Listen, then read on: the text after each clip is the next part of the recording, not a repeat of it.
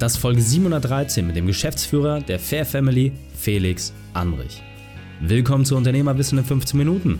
Mein Name ist Raik Hane, Ex-Profisportler und Unternehmensberater. Jede Woche bekommst du eine sofort anwendbare Trainingseinheit, damit du als Unternehmer noch besser wirst. Danke, dass du die Zeit mit verbringst. Lass uns mit dem Training beginnen. In der heutigen Folge geht es um emotionale Lohnbestandteile. Welche drei wichtigen Punkte kannst du aus dem heutigen Training mitnehmen?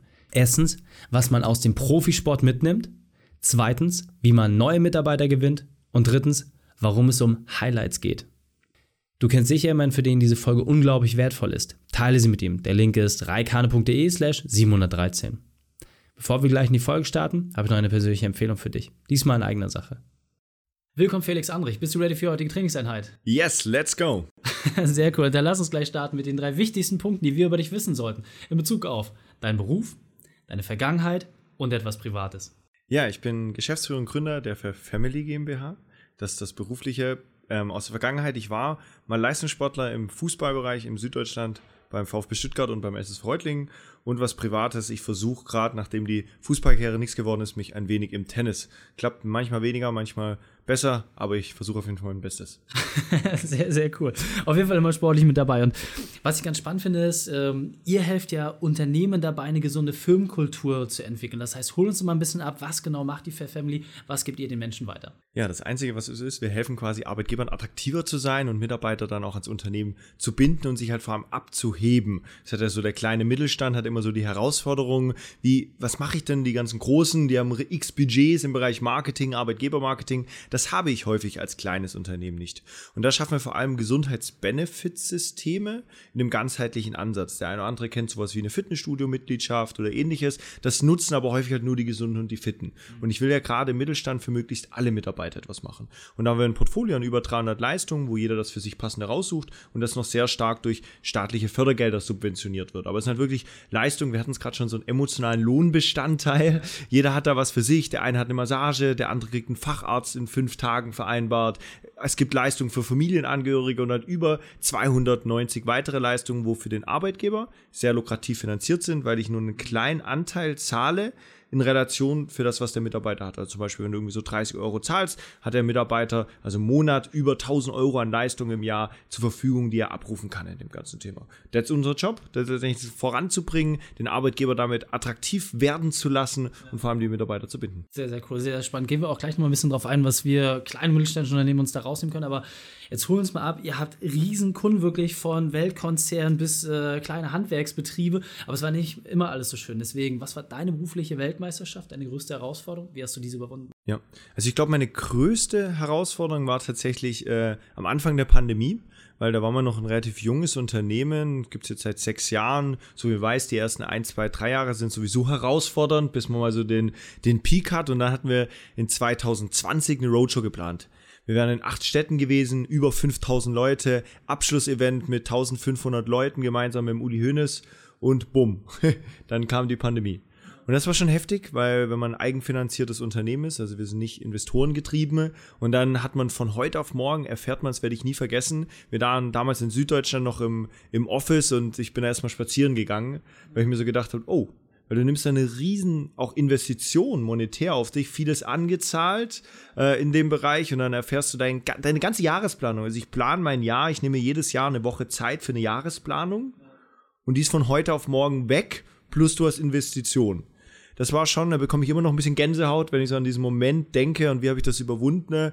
Ich glaube, erstmal ein bisschen Abstand genommen. Du brauchst erstmal so einen Tag, um da rauszugehen und zu überlegen, gut, was machst du jetzt? Eine Initiative ergriffen, Online-Kongress geplant, so Alternativen gemaut und inzwischen machen wir wieder Events. Das heißt, inzwischen haben wir es überwunden, aber das war schon, ja, eine spannende Zeit. Das glaube ich sehr cool. Ja, vielen, vielen Dank, dass du das auch teilst, weil ne, man denkt immer so, ja, Gastronomie war irgendwie besonders gebeutelt, aber ja, alle, die irgendwie im Eventbereich was gemacht haben oder halt auch Firmen-Events geplant, aber für Sales-Aktionen, sehr, sehr spannend. Und jetzt hattest du gerade schon das Wort genannt, emotionaler Lohnbestandteil. Sage ich natürlich als alter Steuerfahrangestellter, das passt überhaupt nicht. Also das, das geht nicht. Lohn ist sowas von gar nicht emotional. Was genau meinst du damit? Weil ich sag mal, gerade wenn ich jetzt gucke, so Arbeitgeber, Branding und sowas, das sind ja eigentlich nur Themen für die ganz, ganz Großen. Ja, da haben wir Kleinen ja gar nichts mit zu tun.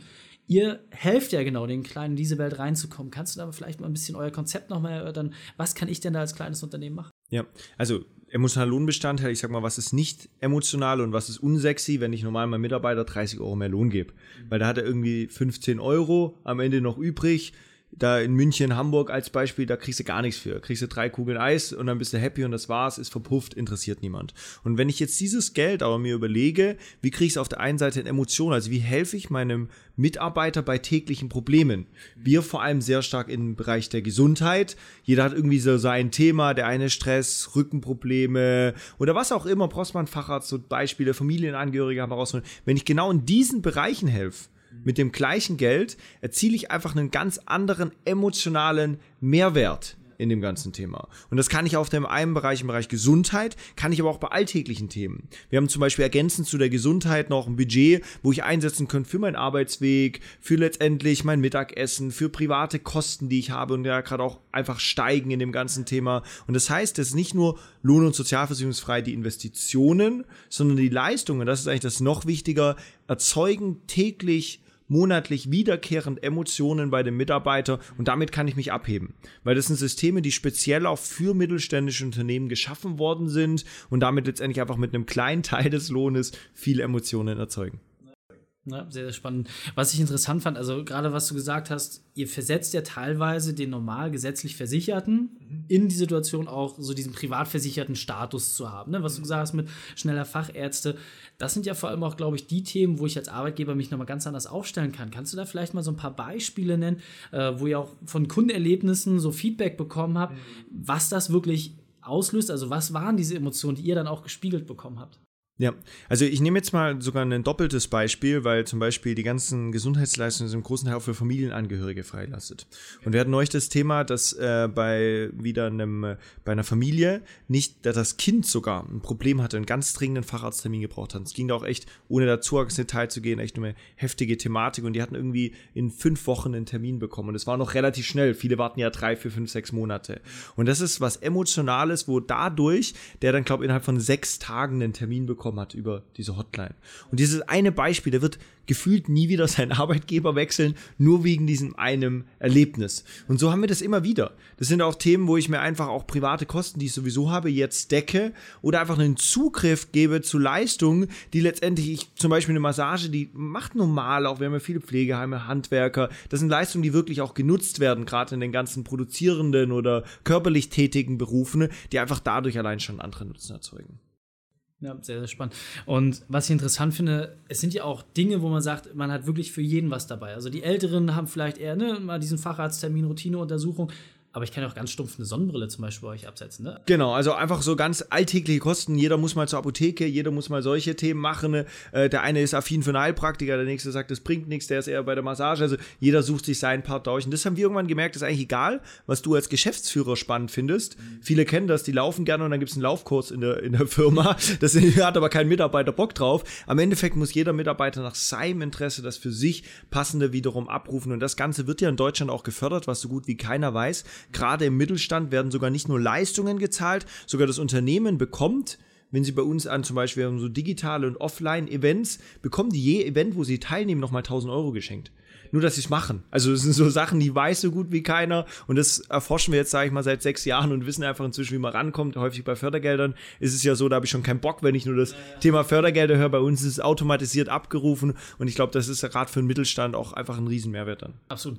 Jetzt bin ich natürlich auch mal ein bisschen so Devil's Advocate. Ähm, du hast gerade gesagt, ja, nur die gesunden Leute holen sich das. Wie stellt ihr denn sicher, dass die Sachen nicht versanden? Weil natürlich kann als Arbeitgeber ganz viele Dinge tun und machen, aber des Tages, wenn ich mir jetzt so meine Mannschaft angucke, meine 20 Handwerker und die sagen, ja, und? Also, wie, wie stellt ihr das sicher, dass wirklich auch die Sachen genutzt werden und dass auch monatlich da was passiert? Ja, also genau mit dem Thema beschäftigen wir uns eigentlich seit, seit Beginn. Äh, wir haben ja auch zwei Forschungsprojekte mit der Uni St. Gallen und der TU München am Laufen, wo es nur darum geht, was hat es für Auswirkungen im Unternehmen, vor allem im Mittelstand in dem Bereich. Und das sind zwei Sachen. Einmal decken wir Kosten, die der Mitarbeiter sowieso hat, als Beispiel die Brille oder weitere Kosten. Das heißt, das spricht alle an oder es hilft auch wirklich bei Schmerzen, weil man motiviert Menschen im Bereich Gesundheit über Leid und Leidenschaft. Das heißt, Leidenschaft, wenn ich irgendwas gemeinsam mache. Deswegen haben wir Gamification-Tools mit implementiert. Das heißt, man macht mal was gemeinsam, man bewegt sich gemeinsam, man hat eine Challenge, die letztendlich gemeinsam gemacht wird. Aber von Beginn an schulen wir die Mitarbeiter. Das war ein ganz wichtiger Punkt, weil die meisten fangen nie mit an, etwas zu ändern an ihrer Gesundheit. Warum? Weil sie einfach nicht anfangen. Und der Arbeitgeber kann sie nicht zwingen, aber er kann den Rahmen dafür schaffen, dass die Mitarbeiter informiert sind, wissen, um was es geht und auf einmal sagen selbst, die gesagt haben, oh, das brauche ich nie, sagen auf einmal, oh, das ist ja doch ganz spannend. Das sind ja eigentlich Themen, die ich eigentlich habe. Rückenprobleme, Knieprobleme habe ich schon seit Jahren. Das heißt, wir helfen halt nicht nur bei den rein präventiven Themen, die eigentlich ja wichtiger sind für die gesunde Haltung, helfen auch dann, wenn es eigentlich auch schon ein bisschen zu spät ist, holen sie dadurch aber ab in das ganze System und motivieren sie auch. Und was für mich, glaube ich, nochmal ganz wichtig ist, ihr arbeitet ja nicht nur mit dem Geschäftsführer dann selbst zusammen, der in der Kommunikation ist, sondern ihr tragt das auch wirklich ins gesamte Team ran. Habe ich es richtig verstanden? Genau, wir, wir gewährleisten und gehen sicher wirklich, dass jeder Mitarbeiter informiert wird. In größeren Unternehmen werden zuerst die Führungskräfte informiert. In kleineren Unternehmen gibt es manchmal kleine Führer, Führungshierarchien, die das vorleben sollen. Aber sonst kommunizieren wir es ans alle Mitarbeiter. Bekommen Geschenkboxen, wo dann das Firmenlogo schon drauf ist, haben ein Portal, wo die Leistungen erklärt sind. Und wir übernehmen die komplette Kommunikation sowie äh, kanalisieren halt auch die Rückfragen, die dann kommen, sodass jeder da einfach informiert ist. Okay, sehr, sehr spannend. Was spricht denn dagegen, das zu nutzen? Wenn man nicht attraktiv sein will als Arbeitgeber. Also wenn man sagen will, eigentlich will ich gar nicht attraktiv sein, ich will keine Mitarbeiter binden und ich mag meine Mitarbeiter auch nicht dann, dann macht es keinen Sinn. Okay, kecke Frage, keck beantwortet, das, das lasse ich gelten. Und ähm, jetzt ist Mittelstand natürlich mehr sehr weit gefasst. Also ich weiß, ne, ohne jetzt äh, direkt Namen zu nehmen, ihr habt Unternehmen, die teilweise Tausende von Mitarbeitern haben. Und dann sagt man, ja gut, wenn ihr wie so große Läden betreut, was kann ich denn bei euch überhaupt damit anfangen? So, was du gesagt hattest, ihr habt ja auch wirklich kleine Unternehmen. Kannst du mal vielleicht so eine Größe nennen, ab wann es Sinn macht, sich vor allem auch als Arbeitgeber mit solchen Themen zu beschäftigen?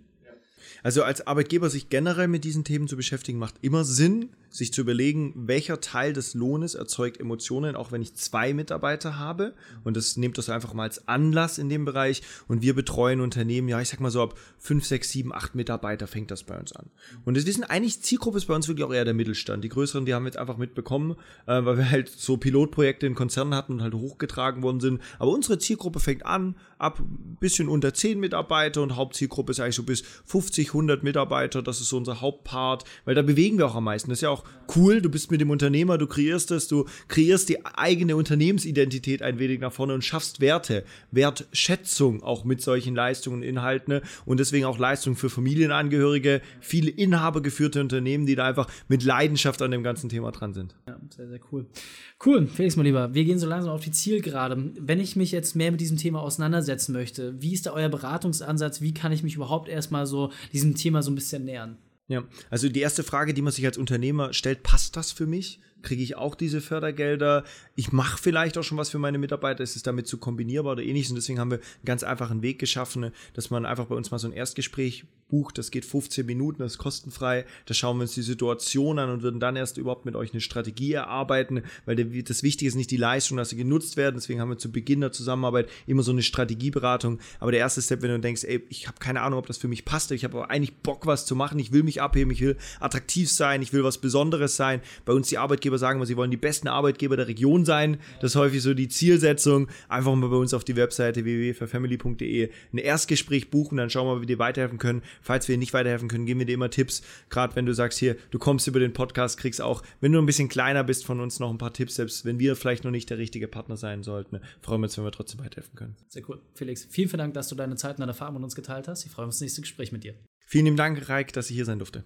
Die Shownotes dieser Folge findest du unter reikane.de slash 713. Alle Links und Inhalte habe ich dort zum Nachlesen noch einmal aufbereitet.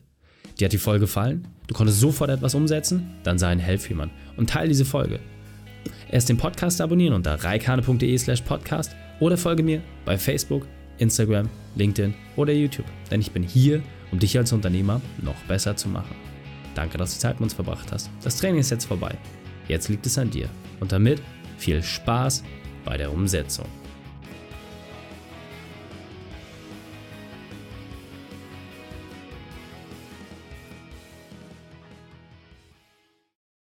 Und wenn du Ideen wie diese für dein Unternehmen auch umsetzen möchtest und auch 10 Stunden pro Woche weniger arbeiten, dann buche deinen Termin für ein kostenfreies Erstgespräch.